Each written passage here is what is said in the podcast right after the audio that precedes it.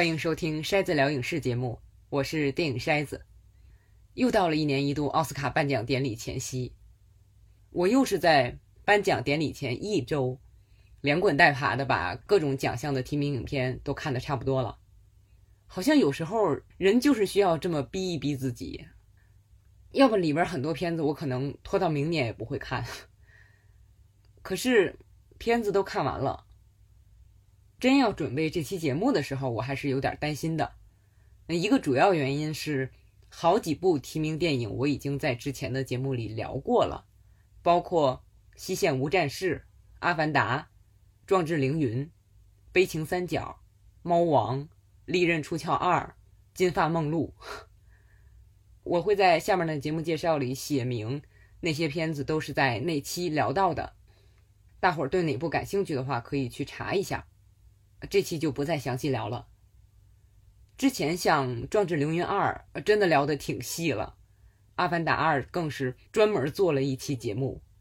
那刚才列的这些，既然是在不知道能获奖的情况下就特地的聊了，那肯定是比较喜欢的电影。除了最后一个《金发梦露》，而像《悲情三角》本来是一个不太受关注的片子，他拿到了最佳影片。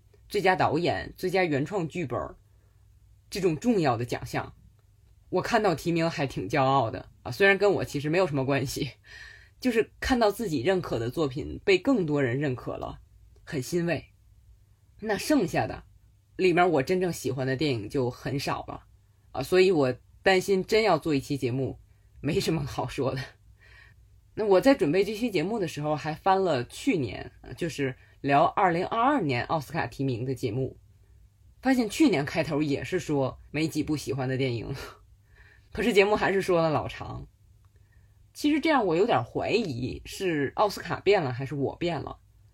以前奥斯卡的时候真是过节一样，好多电影我都喜欢，颁奖礼一个一个都看过来。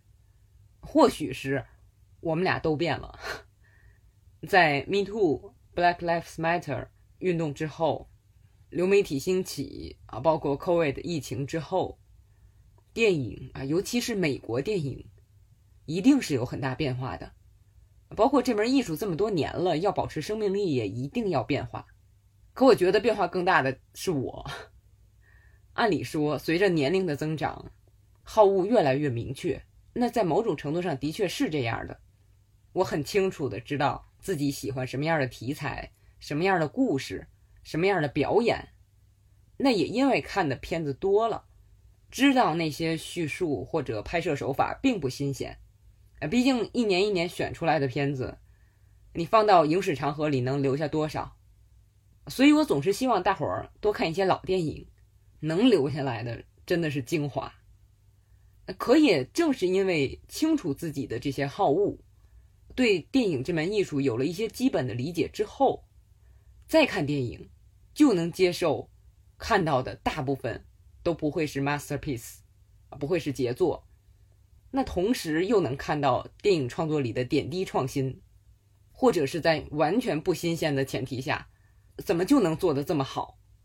可以说是在接受不会有太大惊喜的情况下，收获无数小惊喜。这一方面是来自电影本身的，再有就是来自我自己的。我觉得我对自己很了解，那这个电影竟然还能触及到我从来没有思考过的问题，或者我以为我知道的事儿，实际上我并不是真正的了解。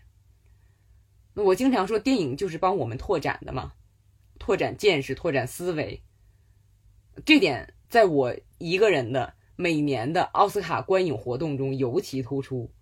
我可能因为一些提名，看一些平时从来不会看的电影。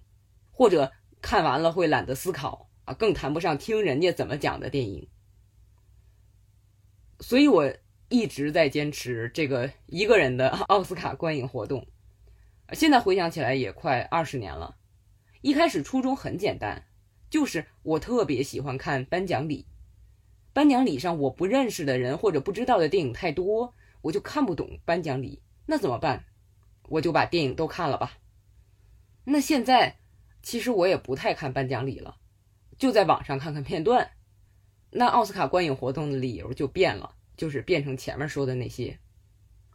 其实挺累的，尤其是现在最佳影片增加到了十部，电影时长也越来越长，电影的题材类型，包括出品国家也非常多元化，再加上我靠着这二把刀的英语，还要在短时间里收听和记录大量的影评资料，毕竟机会难得，尤其是票房一般的偏艺术的作品，在当下很难找到这么多。通俗的电影评论的奥斯卡是最好的机会。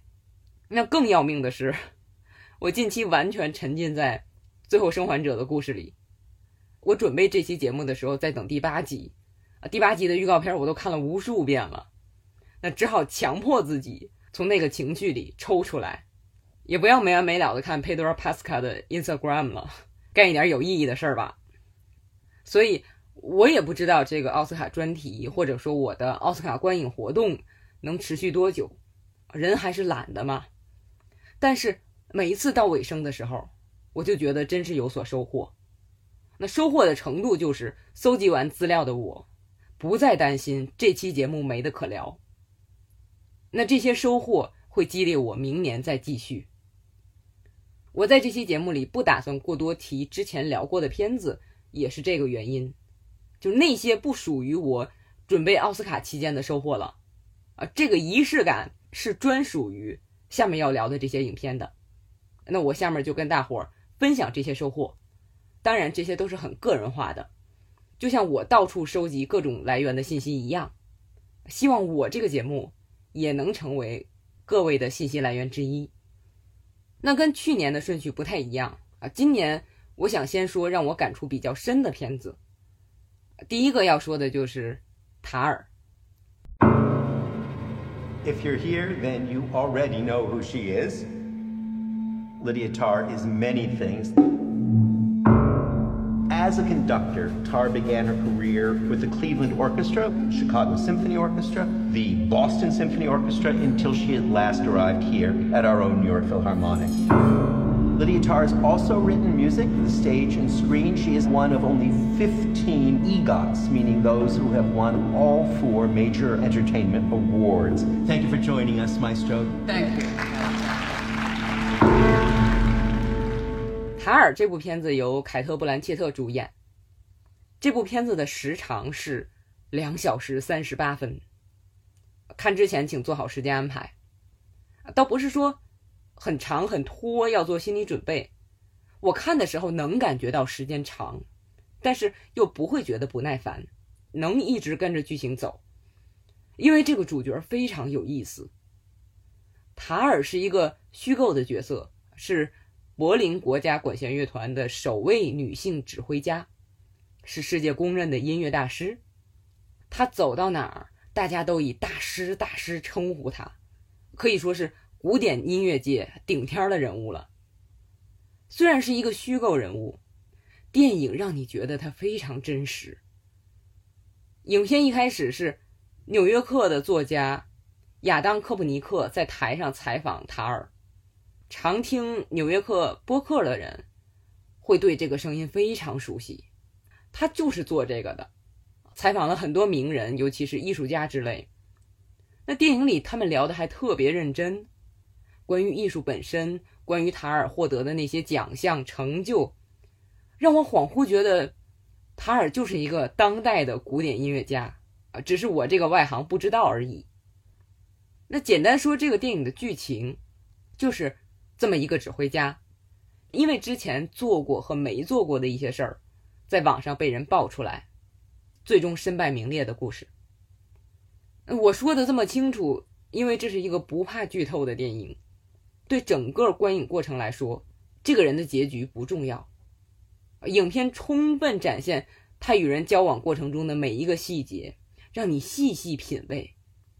那正因为这些细节，会让不同的观众对电影的结局有不同的认识。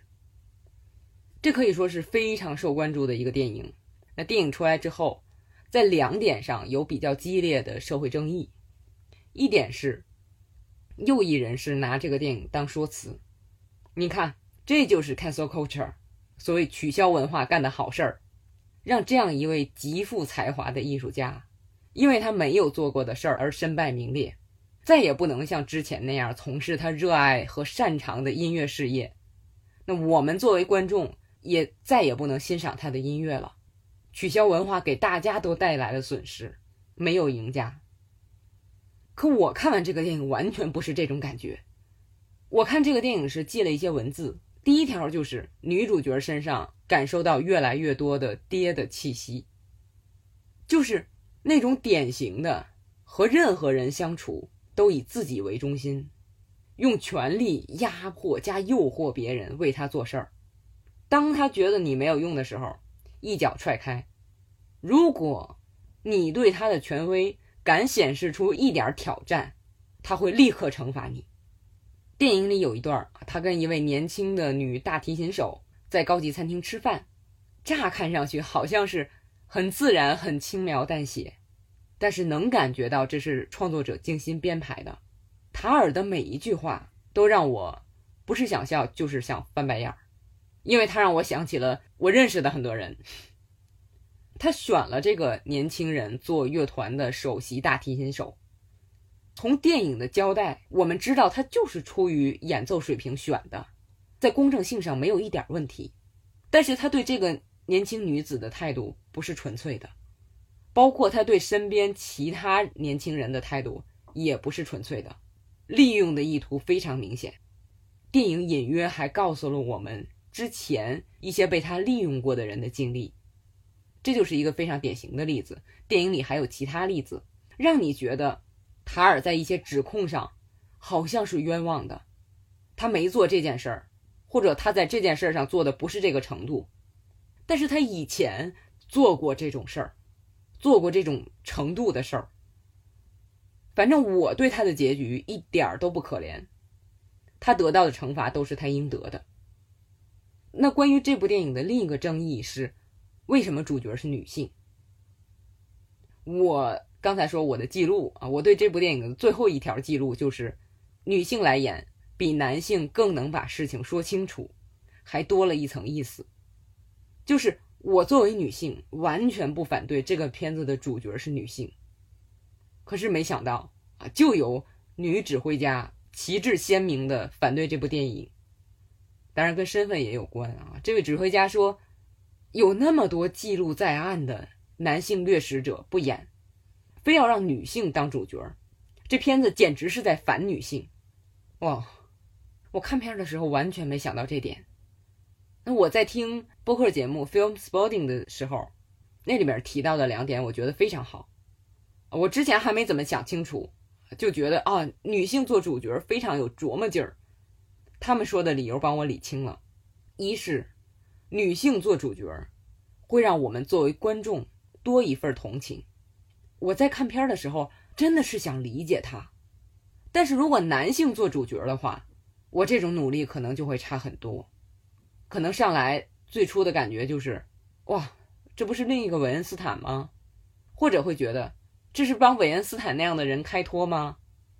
可这个角色是女性的话，我会更仔细的看每一个细节。这样带来的观感会完全不同。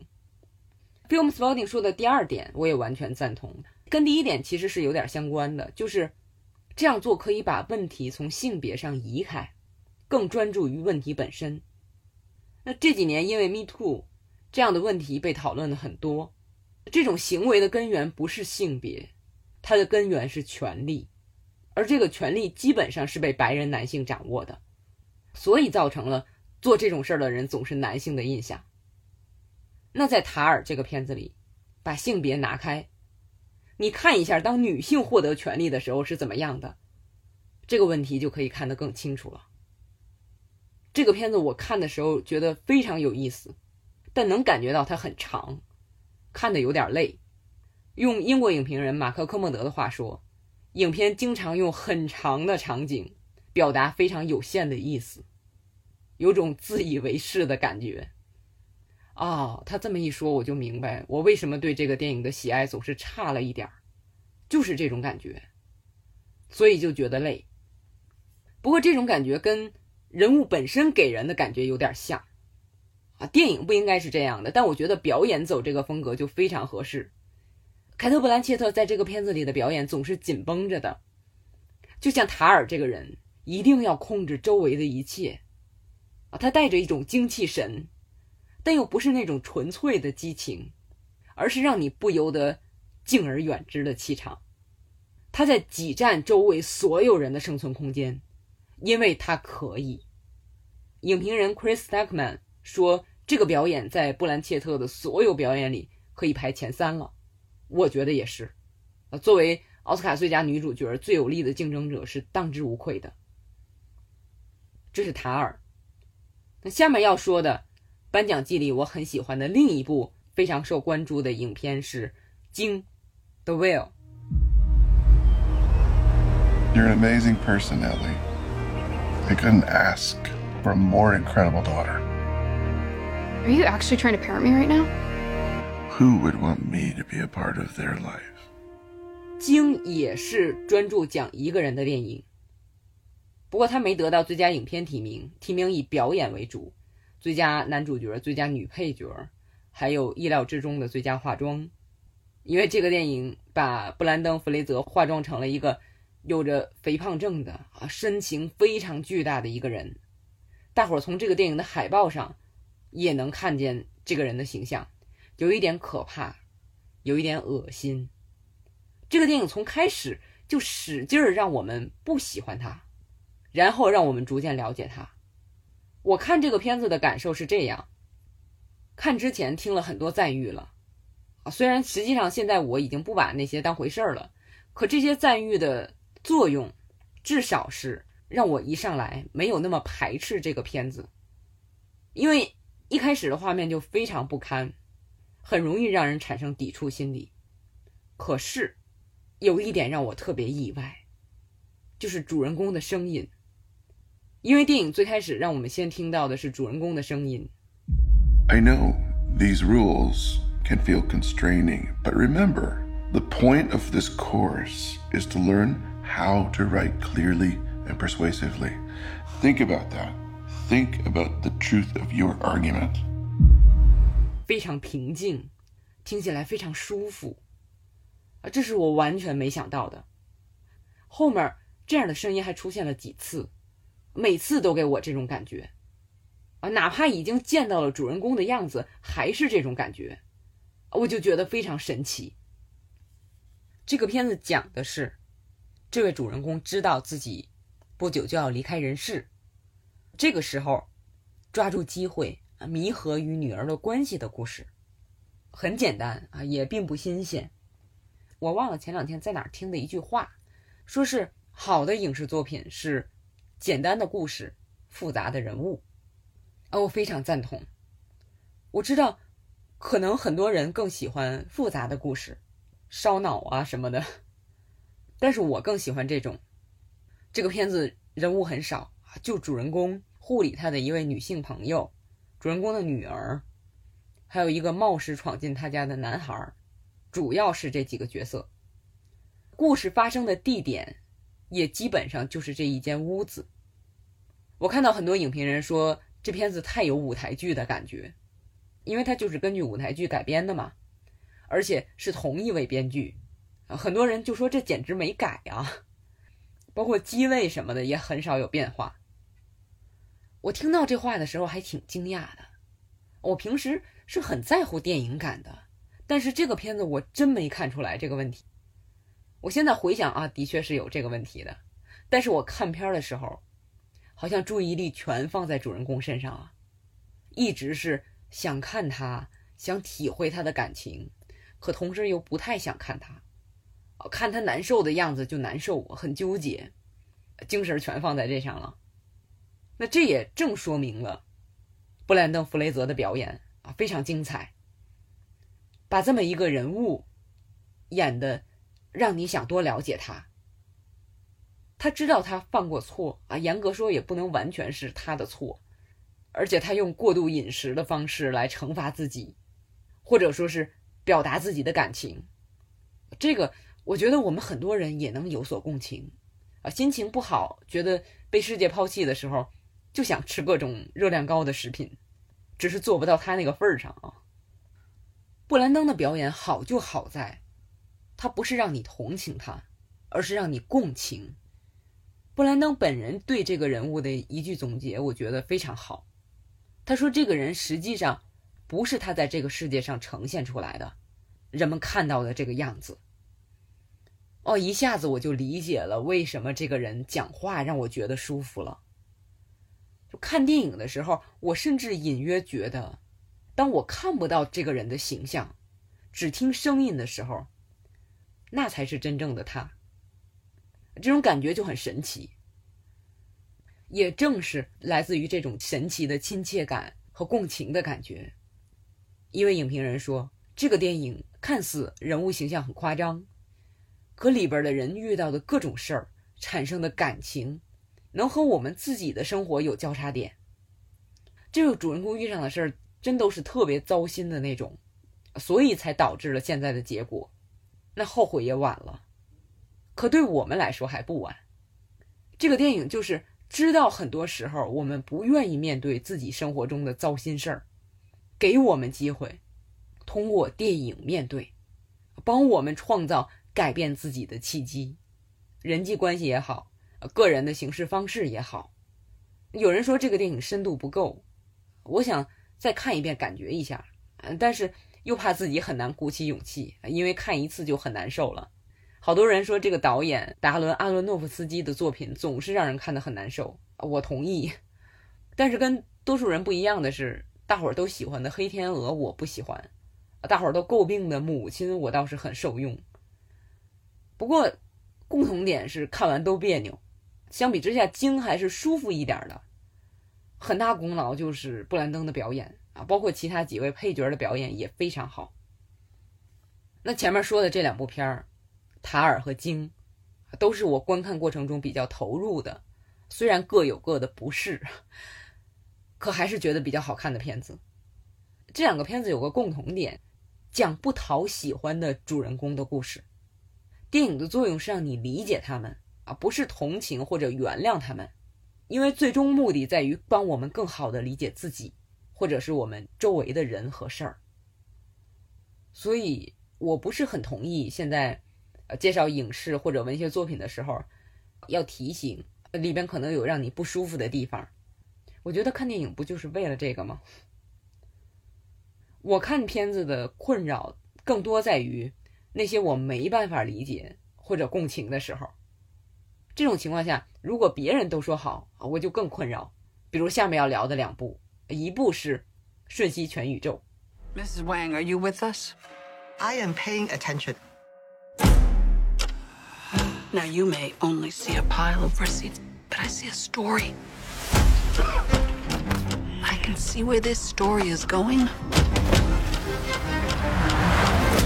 It does not look good。《瞬息全宇宙》这个片子真是大热，最佳影片很可能就是它了。另外，最佳女主角啊，现在基本上就是杨紫琼和凯特·布兰切特两个人争了。那关继威啊，就是演杨紫琼丈夫的那位，几乎可以确定拿到最佳男配了。这个片子我看的时候就已经好评如潮了，可我的观感就是一个字：乱。这可能跟我的观赏习惯有关啊，肯定跟我的观赏习惯有关啊！大伙儿听我的节目时间长了，也能感觉到，我更喜欢那种能让我沉浸其中的作品和表演。我需要跟着一起走，而不是旁观。有人会觉得某个表演真带劲，演的情绪真饱满。用我的话形容，就是正命式的表演，生怕别人不知道自己在演戏那种。但往往就是这种表演会让我出戏，让我更多是在看他，而不是透过他去感受。我就不喜欢这种电影拍摄手法也是，不管你是机位少、剪辑少，还是机位多、剪辑多，不让我感觉到就好。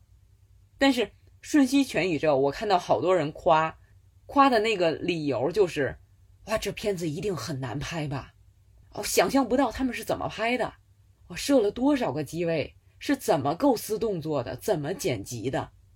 那从某种角度说，这种电影可以更好的体现电影艺术的特色和优势，是值得大说特说的。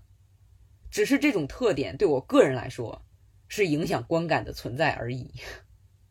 那《瞬息全宇宙》这个片子讲的是一家子啊，在美国的华裔移民，杨紫琼演的这个主人公艾弗琳，上有老下有小，中间有丈夫，老的是很倔的父亲，小的是叛逆的女儿啊，丈夫看起来软弱无能，艾弗琳既要照顾这些人，又要打理家里的小生意，忙得一团糟，典型的中老年妇女的生活状态。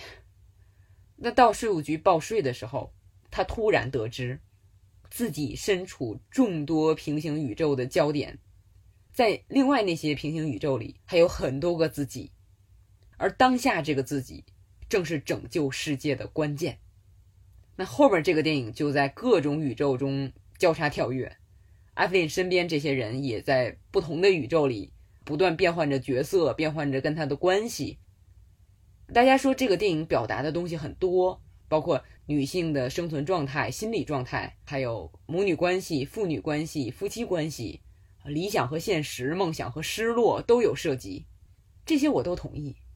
表达的这些我似乎也都感受到了，但是电影实在是太纷乱了，这些话题没有一个可以深入，都是点到即止。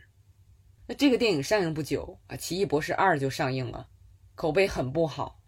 那当时《瞬息全宇宙》的演员杰米里·柯蒂斯就发推说：“我们的平行宇宙打败了漫威世界的平行宇宙。”也确实有很多人会做这个比较。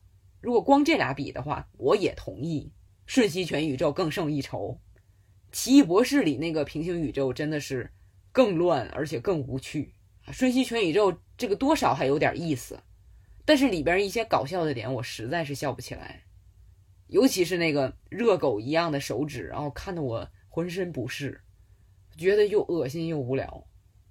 我在上一期节目里说，看《蚁人三》的时候，我第一次觉得平行宇宙有了点意义，也可能是因为我本来就喜欢蚁人系列，而且在影院里看片也更专注啊。虽然《蚁人三》也被骂得很惨，但是就是适合我啊，这个没办法。我在准备这期节目的时候。还想重看一遍《瞬息全宇宙》，怎么就大家都说好呢？是不是我上次看的时候太浮躁没看出来？可我一想到那个片子给我带来的观感就放弃了，实在太闹了啊！现阶段我是接受不来，感觉重看的意义也不大，以后有缘再说吧。那好多人说《瞬息全宇宙》里体现出来的人生之路的选择，相应的悔恨之类，我觉得这个倒不新鲜。但是《Film Spotting》里说到的一点，我很同意，就是这个电影里的平行世界和其他电影里不同的是，平行世界之间可以交叉，啊，听着好像不太符合几何学哈。这个世界里的选择可能会影响另一个世界的结果。那在片子里呈现的就是要找一个合适的点跳过去，不同的选择会连接到不同的结果，就是片子里呈现的。啊，要找一个合适的点，一个个跳过去。我们的人生也是这样啊，做选择对后来有了影响。那平时我们可能不会思考那么多。这个电影用在不同的点和区域之间不断跳跃的这个点子，形象的给我们呈现出来了，啊，就很聪明。我觉得这点确实还挺有意思的。那说完了《瞬息全宇宙》，还有一部更甚啊，我周围就有不少人喜欢，我就很无感。就是伊尼舍林的报丧女妖。Now, if I've done something to you, just tell me what I've done to you. Well, you didn't do anything to me. I just don't like you no more. You liked me yesterday. 我看报丧女妖的时候，真是抱着不小的期待的。看完了就想，啊，我果然和马丁麦克唐纳这位导演无缘。他之前的《杀手没有假期》呀，《三块广告牌》呀。我都不喜欢，也就七个神经病觉得还可以。那《报丧女妖》这个片子，我看之前，呃，听说大伙儿都觉得有意思，那我就等着有意思呢。结果真的是被里面切手指的情节吓到了。这个电影讲的是什么呢？一个小岛上，两位整天在一起腻乎的朋友，布兰登·格里森就是《疯眼穆迪》的那位演员，和克林·法瑞尔，我们很熟悉的演员。突然有一天，格里森。不理法瑞尔了啊！我不要和他做朋友了。说你再跟我说话一次，我就切掉自己一个手指。那柯林演的这个人就觉得自己很无辜啊，总想得到解释，我怎么就得罪你了呢？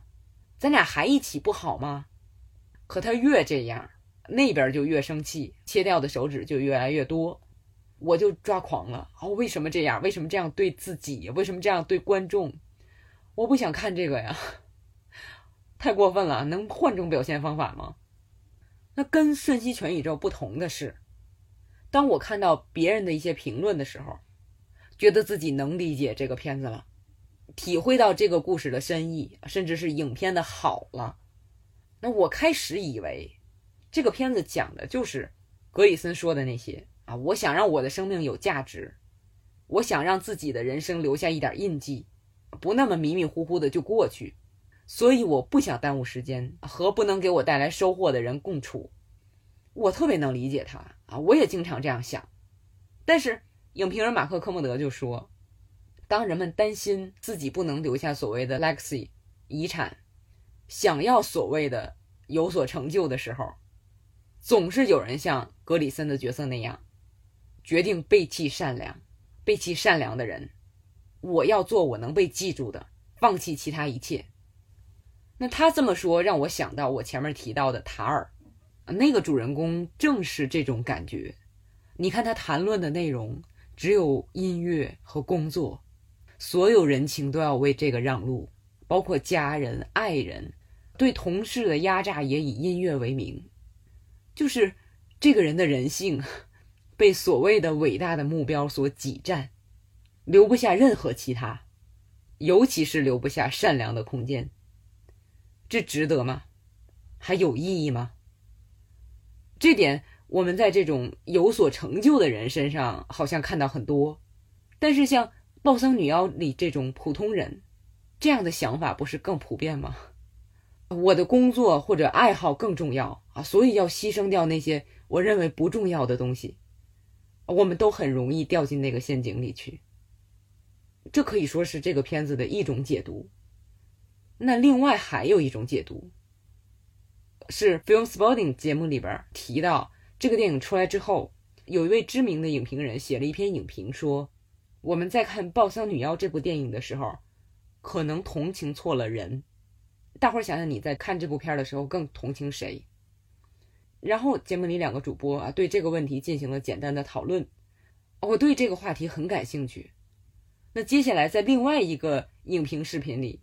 发现了关于这个问题更详细的解释，啊，那个 YouTube 账号经常会发电影深入分析的影评，叫做 Thomas Flight，Thomas 就是那个人名，然后 F L I G H T，那个视频里列举了三个问题，我觉得特别好，简单的跟大伙儿转述一下。第一个问题是，柯林演的男主角是最善良的吗？电影里一直在说这个哥们儿很老实，很 nice。可我们想想，他在这个电影里做了些什么？当遭到拒绝的时候，还不停的骚扰对方；当对方以切手指威胁，甚至已经开始切了的时候，他还去骚扰，完全就是无视别人的感情，同时又让别人照顾自己的感情，妥妥的双重标准。反观格里森演的那个人，就是他的朋友，哪怕发誓不再打交道，但他看到朋友被打了之后，立刻把他扶上车带回家，而且他对音乐充满了热情。相比之下，他好像是感情更丰富的那个人。这是第一个问题啊，就是克林演的那个人真的更善良吗？第二个问题，妹妹到底是哪一边的？表面上看，妹妹是哥哥这一边的，但是她的感情也不断的被哥哥无视。她可以说是这个岛上最清醒的人了。这个时候，哥哥朋友的觉醒也提醒了他，以至于他最终做出了那样的选择。他内心实际上是更倾向于朋友的。第三个问题，朋友真的很刻薄吗？这个回答并不是我们前面说的啊，格里森演的那个朋友感情也很丰富。那更重要的是，他表达出来了，他的愤怒、悔恨、喜悦都表达出来了。但是被柯林以及岛上其他人不断的否定。如果说朋友的罪是不 nice、不够亲切，那哥哥的罪就是 denial 否定，他不在乎别人的情感，否认所谓的负面情绪，不承认人生的真相，压抑生命中的痛苦，并视其为弱点，觉得朋友闹情绪是小题大做，还嘲笑朋友短暂的快乐时光，嘲笑他跟狗跳舞。那我们想，这样的人我们生活中有没有？不但不敢正视自己的情感，同时还会让那些表达出情感的人为此羞愧，让别人因为把情感表达出来了而受伤，让人觉得自己的痛苦不值得表达。这个时候，我们可能就会像那位朋友一样，通过艺术表达。他的方式就是拉他的小琴，因为这样的表达相对安全。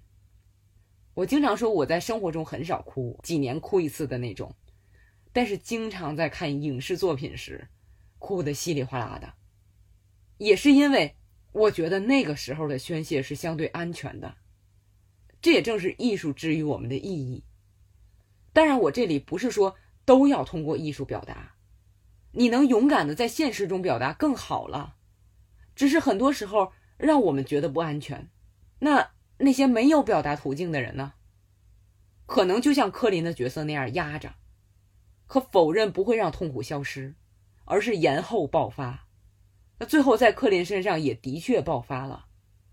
好在他最后有所转变。可一定要在付出那么大的代价之后吗？所以对这部电影的一种解读可以是：故事里的人都很难表达自己的痛苦。如果大家都正确表达了，我们是不是可以有一个更舒服的生存环境？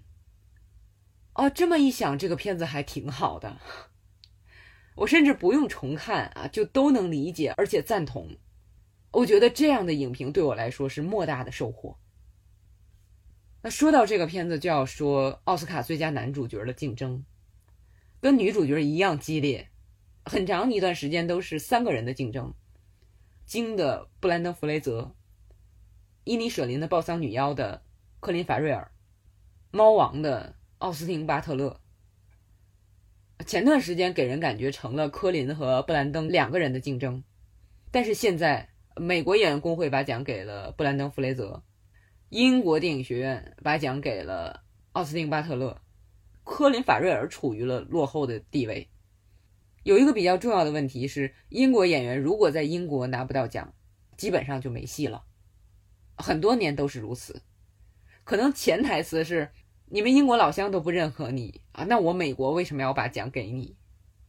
可在很多影评人看来，柯林的表演是这三个里最不显山不露水的，但是是水平最高的。我们想他演的是个什么样的人？无趣、沉闷，以及被大家称为很 nice 的一个人。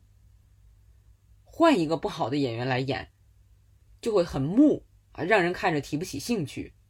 或者是很愣啊，显得很讨厌，没法让人同情的那么一个人，就会影响创作者的表达意图。可是，我们看柯林的表演，让你相信他是一个很无趣的人，又能让你始终不错眼珠的看着他，觉得看这个人折腾很有趣。虽然他做的事儿仔细一想比较讨厌，但是表面上看你又不会觉得他讨厌，你没有理由说他讨厌。甚至还很认同大家说的 “nice” 的说法。更重要的是，这一切还那么不留痕迹，非常棒的表演，精妙。我觉得判断一个表演水平的一大方法，就是你去想这个角色，如果换一个人来演，或者换一种方法来演，行不行？如果觉得眼前这个太妙了，无可替代，那就是非常好的表演。我认为前面说的凯特·布兰切特和布兰登·弗雷泽的表演也是如此。表演这个工作跟很多工作一样，入门容易，但做到杰出很难。虽然今年的电影没有太多喜欢的，但是我还是非常庆幸能看到这些精彩的表演。另外还想说一下的是《造梦之家》，毕竟是斯皮尔伯格的作品嘛，还是想说一下。我不知道大伙儿有没有看过2017年 HBO 出的一个纪录片儿，片名就叫《斯皮尔伯格》，讲的是他小时候的成长经历，以及他成为导演之后的创作经历。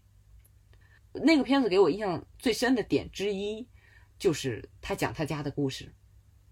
所以当我知道啊，他最新的片子是讲自己小时候的家庭故事的时候，第一反应是，这不是已经讲过了吗？但是还是有点好奇啊，毕竟是我最喜欢的导演之一了啊，肯定要看。电影开头是小时候的斯皮尔伯格跟着爸爸妈妈一起去看电影，进场前爸爸妈妈给他讲电影院里头大概是什么样子啊，灯光照出画面之类。我看到那儿就要哭了，莫名的感动。你说是我自己对电影的爱也好，还是知道主人公后来对电影的爱也好，啊，就觉得这种。纯粹的初次接触特别美好，但我没想到的是，全片打动我的唯一的点就是这儿。其实你可以说我这是自我感动，后面看这个片儿始终感觉平淡。一百五十一分钟，只比塔尔短七分钟。看塔尔的时候，我觉得已经很长了，太平静。造梦之家觉得更长，因为太平淡。一方面是他家里的事儿我已经知道了，再有就是我有点惊讶于他在电影里把他家现实情况的一个关键情节给改了。看纪录片的时候，我感动的点就是他父亲在和他母亲离婚时的牺牲，父亲让孩子们恨他，而不是恨孩子们的母亲。电影里不是这样的，就是一般的离婚。这个。在某种程度上，我可以理解啊，为了叙事的需要，但多少还是有点失望。那更重要的是，电影里头主人公这个孩子生活条件实在是太好了。你想那个年代家里能给买摄像机、胶片，让孩子拍电影的，是什么条件？那在这种情况下，电影里表现出的那些生活坎坷，总是让我觉得不疼不痒，甚至觉得有点矫情。那看过《造梦之家》之后不久，我看了一部电影叫《世界末日》，同样是去年出的，以家庭条件还不错的一个男孩的视角讲故事，那个就让我好感动，我就明白了哦，还不是家庭条件的问题，还是讲故事的方式和对故事内涵挖掘的问题，就是跟我这样的普通人到底能不能产生共鸣？当然。造梦之家也能和一些观众产生共鸣，比如我经常看的 YouTube 上的一位影评博主 Chris Duckman，他看这个片子的时候就想起自己小时候喜欢看电影、喜欢拍电影，很多时候太热爱了，以至于父母有点担心。本来孩子有事儿做挺好的，但是逐渐长大之后还爱做这个，而且还很擅长，啊就觉得还需要做吗？真能靠这个吃饭吗？有时候他觉得对这个东西热爱到。生活要根据这个调整，甚至很多时候显得有点自私，沉醉在自己的世界里。你看，这个真是有类似经历的人才有的共鸣，我是想不到。但是，Film Spotting 里两位主播对这个片子的解读，让我对创作者的意图多了一层理解。他们说，这个电影不只是讲一个孩子成长为电影导演的过程，而是这个家庭有这么个想成为导演的孩子，才有了。这样讲述的一个家庭故事，什么意思呢？虽然这片子剧透也没啥啊，但我还是简单的说，就是电影通过父亲和母亲对这个爱电影的孩子的态度，来展现父母两个人不同的人生态度，包括家里兄弟姐妹啊对主人公电影制作的参与，也是展现家庭关系，父母感情破裂的细节，主人公是在拍摄过程中意外发现的。包括主人公和父亲的那位朋友的情感印记，也是跟摄像机有关。还有主人公在学校受到欺负，以及扬眉吐气，都是跟制作电影有关。这么一捋，果然是一个通过孩子爱电影来讲述的家庭故事。虽然这个故事本身我觉得并不精彩。再有就是，电影这门艺术在这个片子里，也被用来影响人的情绪和情感。比如给惊恐好奇中的孩子以控制感，让悲伤的人振奋，同时他又让人看到不完整的事实，以至于出离愤怒，制造幻象，以至于能把并不是英雄的人塑造成英雄。这些展现的又都是电影的神奇。哇，真是只有深爱电影的人才能在家庭故事中体现出这些。可是跟报丧女妖不同的是啊，我听别人说了这些，也同意啊，但依然没觉得这个片子有多好。很多人说，颁奖季里啊，大家给这个片子很多奖项和提名，就是因为斯皮尔伯格这个人。导演工会奖上，很多人在台上感谢斯皮尔伯格。有的是受到他的影响，有的是受到过他的切实帮助。尤其是这样一位导演，在晚年拍出这样私人的电影，讲自己人生的故事，而不是那些热闹的动作大片儿或者重大的历史事件。斯皮尔伯格如此坦诚地展现自己对电影的爱，你不奖赏他，实在说不过去吧？作为一个喜欢他绝大多数作品的影迷。如果我有机会，我也会这样做。我觉得这样做也是应该的。但是对这部电影来说啊，提名就是足够的奖赏了。《造梦之家》在颁奖季后期基本上就拿不到什么重要奖项了。英国电影学院连提名都没给，奥斯卡估计希望也不大。那几个相对重头的片子详细聊完啊，下面再来简单说说几个想推荐的片子。一个是《女人们的谈话》。How would you feel if in your entire life it never mattered what you thought? When we've liberated ourselves, we will have to ask ourselves who we are. 不但得到了最佳影片的提名，还得到了最佳改编剧本的提名。这个片子的导演是萨拉波利啊，他之前的作品像《柳暗花明》《我们讲述的故事》。我都非常喜欢，好长时间没有消息，我还想这姐姐哪去了。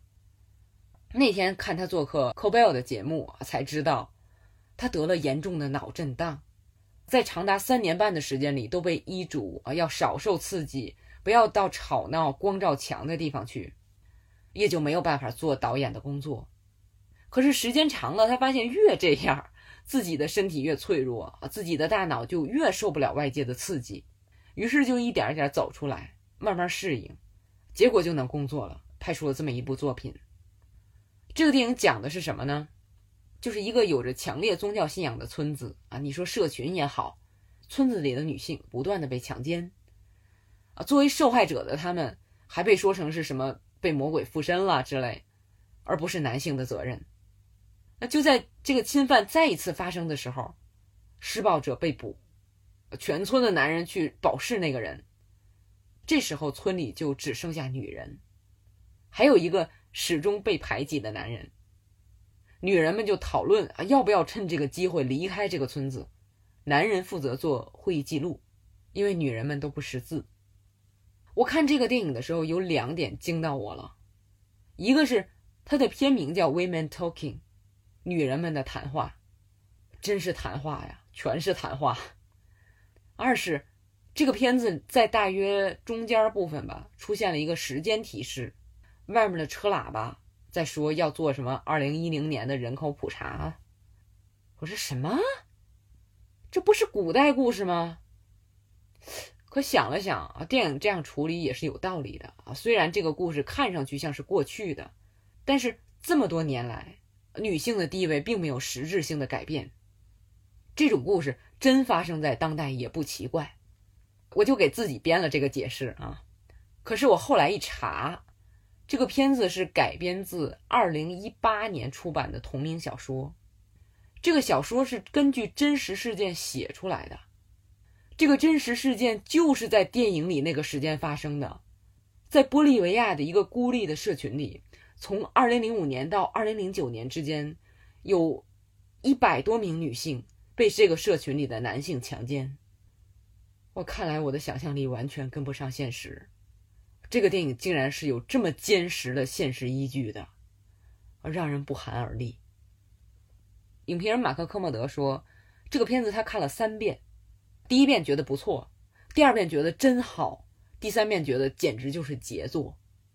我感觉这个片子也应该是非常适合重复观看的，因为片子里充满了极富哲学意义的讨论，关于这些女性自身的安全，关于她们的信仰，关于她们的价值，她们的未来，内容非常丰富，一次是理解不过来的啊！对我们这些母语不是英语的人更是如此。你不要觉得电影里都是讲话很枯燥啊，至少我没觉得枯燥，这信息量太大，我甚至忙不过来。科莫德说，电影里这些角色有时候虽然你听他说一些话，但是他们的实际行动又代表另一个意思。电影的表现非常丰富，所以不会让人觉得枯燥。他总结就是，这个电影虽然看上去像是聚焦于性别话题，但实际上内容涉及的不只是女性，而是关于一个人的核心价值，值得每一个人观看。啊，我同意这一点。另外还想推荐的是英国电影《生之欲》，比尔奈伊凭这部片得到了奥斯卡最佳男主角的提名。这部电影改编自1952年黑泽明的电影《生之欲》，那是我最喜欢的黑泽明的作品之一。我甚至还去看了启发黑泽明的原著小说《托尔斯泰的伊万伊里奇之死》。其实电影跟小说关系已经不大了，黑泽明的改编。你都很难看出原著文学作品的样子，彻底电影化。《生之欲》讲的是一个老公务员得知自己患了绝症，活不了多长时间了，在人生的最后阶段寻找快乐的故事。这个梗后来都被人用烂了，可几十年过去了，我还是觉得《生之欲》是这种故事里讲的最好的。不过我还挺高兴这部片子得到了翻拍的，毕竟老片年代久远了嘛。让现在的人知道那个故事啊，翻拍是非常好的途径。让人欣慰的是，翻拍的还真不错啊！我推荐大伙儿去看，跟前面说的那些片子比，相当短了，一小时四十二分钟。大伙儿看完了，回头我们把新老两部《生之欲》放在一起聊一下，专门做一期节目。再有就是外语片儿，今年最佳外语片应该是没有什么悬念了啊，《西线无战事》讲的是。年轻人受蛊惑到战场上当炮灰，跟当下的局势也很贴近。这个片子在这个时候得奖就是很有意义。其实如果不是这种情况的话，我更希望《阿根廷一九八五》得奖。大伙儿如果看过前两年的一部电影叫《教宗的成绩》，啊，就能了解到一些阿根廷军政府执政时的大致情况。那《阿根廷一九八五》这部片儿正是。从阿根廷一位检察官的视角，讲国家步入民主之后，对军政府人员进行的审判，为的是不让历史重演，也是一个特别安静的电影啊，但是也是能一直吸引我的注意力，可能跟我对这个题材感兴趣也有关啊，就看得很有感触。那同样对这个题材感兴趣的朋友可以看一下，那这些朋友还可以去看一下。获得最佳纪录片提名的《纳尔瓦尼》，讲被普京下毒的政敌纳尔瓦尼的故事。电影比我想象的要轻松很多啊！我还是做了半天思想准备看的，结果发现并不是沉重或者紧张恐惧的那种。这个纪录片的水平就还行啊。关键是了解信息啊！我觉得大伙儿如果想在这方面了解更多，还是推荐前几年啊同样获得奥斯卡提名的。《凛冬烈火》和《伊卡洛斯》都是水平相当高的纪录片儿，那还怕没什么可说啊？这一说又收不住了。关于影片的介绍就说这些吧啊，其他的像获得男主角最佳提名的《晒后假日》，还有外语片《安静的女孩》，也都是很好的片子，可能不适合大多数人啊，除非你喜欢很安静的电影啊，喜欢通过电影的途径去细细了解他人的人生。反正每次看过一轮奥斯卡提名影片之后，都会让我觉得，哦，这世界上有这么多种电影，有各式各样的人，各式各样的事儿。我知道通过电影看世界是有限的，啊，但这就是最适合我的途径，最能让我投入，获得收获也最多的途径。至于今年的奖项预测，用名利场几位记者在播客里的话啊，真是 too close to call，太激烈了，很难预测。啊，去年真的是太好预测了。我记得我在节目里说的奖项归属全是对的。其实也不是我预测的，是人家美国娱乐记者预测的。可对了又怎么样？一个巴掌让整个颁奖礼变了味儿。今年表演奖有一个特别值得说的故事，就是二十个表演提名里，只有四个人曾经得到过提名或者获过奖，另外十六个人都是第一次获得奥斯卡提名。是不是有点难以置信？这在奥斯卡历史上也是非常少见的。对于这样一个奖项，获得提名就是莫大的荣耀，所以我都替这些人高兴。那前面说了啊，女主角的竞争，在已经拿过两座小金人的凯特·布兰切特和第一次提名的杨紫琼之间，很多人觉得布兰切特的表演更好，尤其是各种评论协会都把奖给了布兰切特。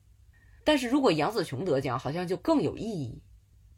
不但是第一次提名，还是少数族裔的人士，电影又这么热门，演绎的还是这么有代表性，代表千千万万底层女性的人物。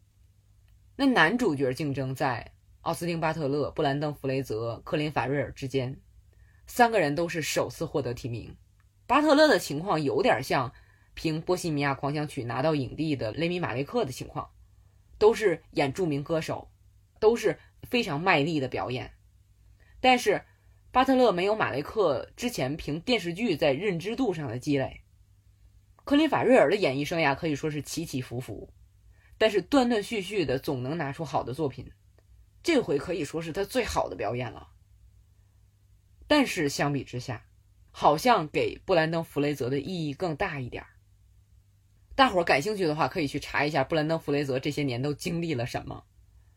他当年因为《木乃伊》和《地心历险记》两个系列真是大火，但是在身体上、家庭上经历了种种可以说是磨难之后，这个曾经站在好莱坞顶端的人好像找不到了啊。虽然偶尔还在一些小制作里能看到，这些年也一直有文章啊、视频啊说布兰登哪儿去了。大概是前年吧，我记不清了，还是大前年，有一个视频。有一位女粉丝感谢他给自己的童年带来的快乐。很多千禧一代真是看着布兰登的青春片成长起来的。那在视频里，这个粉丝鼓励布兰登加油，布兰登感动的哭了。那我前年在电影《切勿煽动》里看到他就特别高兴，我就觉得哇，他还在演呢啊，真好。那他前不久在演员工会奖上的获奖感言也特别感人。给奖这个事儿，历来都是大家把奖给谁，跟想听谁的获奖感言有密切的关系。布兰登如果能获奖，是一个很好的回归故事。在各种节目里，他们反复说这个词儿 “comeback story”。虽然之前像米基·洛克、迈克尔·基顿和史泰龙都在沉寂很长时间之后获得了奥斯卡提名，都是某种程度上的 comeback story，但是。他们在沉寂期间，跟好莱坞把关系搞坏了，最后都没得奖。那用名利场记者们的说法，布兰登没有 burn the bridge 啊，没有把桥烧掉，就是他在好莱坞的人缘还是很好，得奖还是很有希望的。我个人也希望布兰登能得奖啊，对不起克林了。配角应该就是男配《瞬息全宇宙》的关继威。女配也比较难预测，《瞬息全宇宙》的杰米·柯蒂斯有可能。那我个人希望是电影《鲸》里边的周红。我是因为《守望者》认识的他，后面每当在作品里看到他的表演，都给我留下非常深的印象。《鲸》里边也非常好。那还有很多人希望《黑豹二》的安吉拉·巴塞特获奖。巴塞特是四个获得过提名的人之一。但是他上次获得提名是一九九四年了，啊，太久远了。巴塞特的演艺之路也非常不平坦，有人认为现在该给他应得的了，可也有人觉得让他因为漫威电影得奖吗？把这个算作他的 legacy 吗？不太合适吧？就你可以看出，好莱坞还是有很多人瞧不上漫威电影，或者说觉得漫威电影破坏了电影艺术的平衡。所以你看。要得到奥斯卡奖，需要考虑这么多因素。毕竟表演本来也不是一个太好比较的东西，谁最后拿奖都很正常。我总记得迈克尔·凯恩这句话，他说：“拿奥斯卡唯一的因素就是时机，all about time。”所以我们也不必太在意。如果你喜欢一部电影，喜欢一个表演，把它推荐给更多的人，我觉得那是一个很好的回馈方式。那虽然不必当真，我还是想说，最佳影片虽然比较大的可能是《瞬息全宇宙》，但是我个人更希望《壮志凌云二》能拿奖啊，虽然可能性不大啊，但是这个片儿对疫情后人们回到影院的贡献是巨大的。前两天奥斯卡提名午餐会吧，好像，反正是获得提名的人齐聚的一个场面，网上都在发斯皮尔伯格和汤姆克鲁斯谈笑风生的照片儿，啊，说两个人重聚了，怎么怎么样，我就想这值得说吗？他们两个人不挺熟的吗？不是合作过好几次吗？那天我忘了听哪个节目了，才知道两个人因为基督科学教闹翻了。准确的说，是斯皮尔伯格在这个事儿上天真的多嘴，惹恼了汤姆克鲁斯，两个人就好多年再也没有合作了。但是今年奥斯卡提名者见面，斯皮尔伯格跟汤姆克鲁斯说感谢他，是他救了电影，救了影院。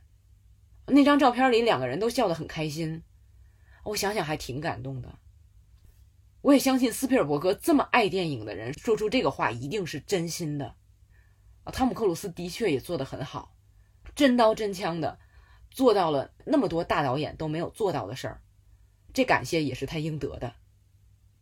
啊，所以不管人生中经历了什么，有能全身心投入去爱的东西，真好。筛子聊影视，在体验中成长，用理解去改变。那准备的东西太多了啊，其实还有没说的啊，杂七杂八，以后找机会再说。哪位能把这期节目听到现在，我也感谢你，不容易啊，谢谢。那如果你愿意用留言或者点赞的方式跟我互动一下，知道你的想法，那就更感谢了。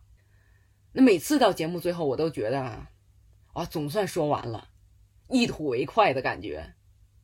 但更好的感觉是，我知道还有很多好电影等着我，等着我们大伙儿，那里面。有不同的人等着我们去认识，不同的事儿等着我们去经历，不同的思想等着我们去理解。那祝今年奥斯卡颁奖礼不再出什么幺蛾子，啊，祝 Jimmy Kimmel 做主持的时候不再遇到颁错奖的情况。希望电影能让更多的人开心。谢谢大家，我是电影筛子，我们下期节目再见。